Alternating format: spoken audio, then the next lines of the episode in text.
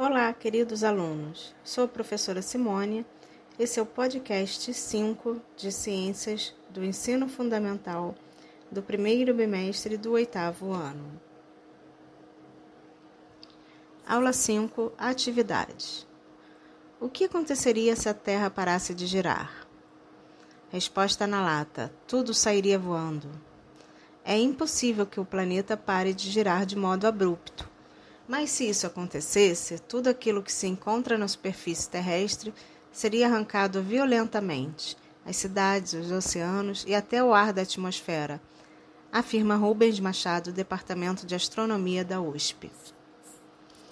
A consequência da hipótese acima apresentada deve-se pela combinação entre: letra A, a inércia e a alta velocidade de rotação terrestre a força da gravidade e o movimento de translação. Letra C, o eixo rotacional e o campo magnético da Terra. Letra D, a massa da Terra e o alinhamento da órbita lunar.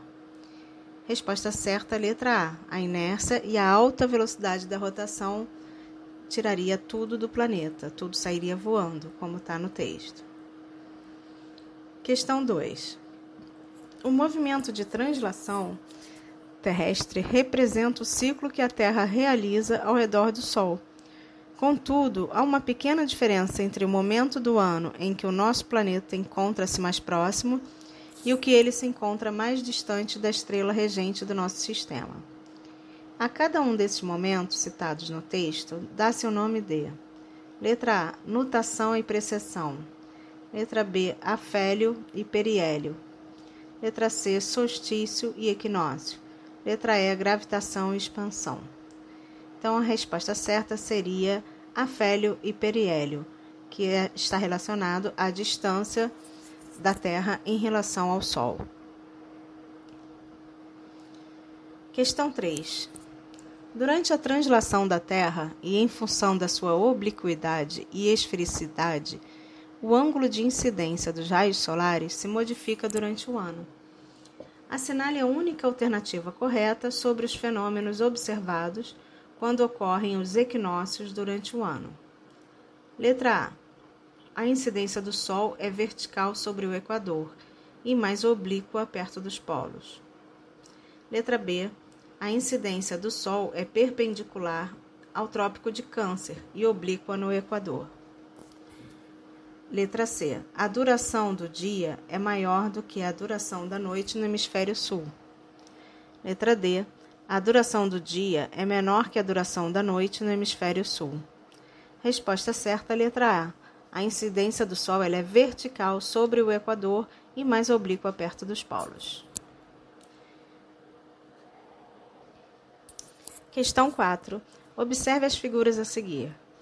Os ângulos de incidência dos raios solares sobre a superfície da Terra, demonstrados nas figuras, apresentam duas situações distintas, que caracterizam os solstícios e os equinócios.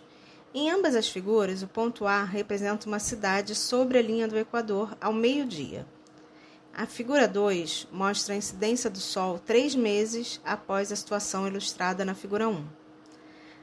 A figura 1 representa o letra A Equinócio de primavera no hemisfério sul, quando a incidência dos raios solares é oblíqua em superfície da Terra, em A. Letra B. Equinócio da primavera no hemisfério sul, quando a incidência dos raios solares é perpendicular à superfície da Terra, em A. Equino... Letra C. Equinócio de outono no hemisfério sul, quando a incidência dos raios solares é perpendicular à superfície da Terra, em A. Letra D. Solstício de verão no hemisfério norte, quando a incidência dos raios solares é oblíqua em superfície da Terra em A. Resposta certa é letra C. Podemos perceber que a incidência dos raios solares ela está perpendicular à superfície da Terra no desenho A. Questão 5. O solstício é um fenômeno astronômico que marca o início de duas estações do ano. Em quais meses do ano esse fenômeno acontece?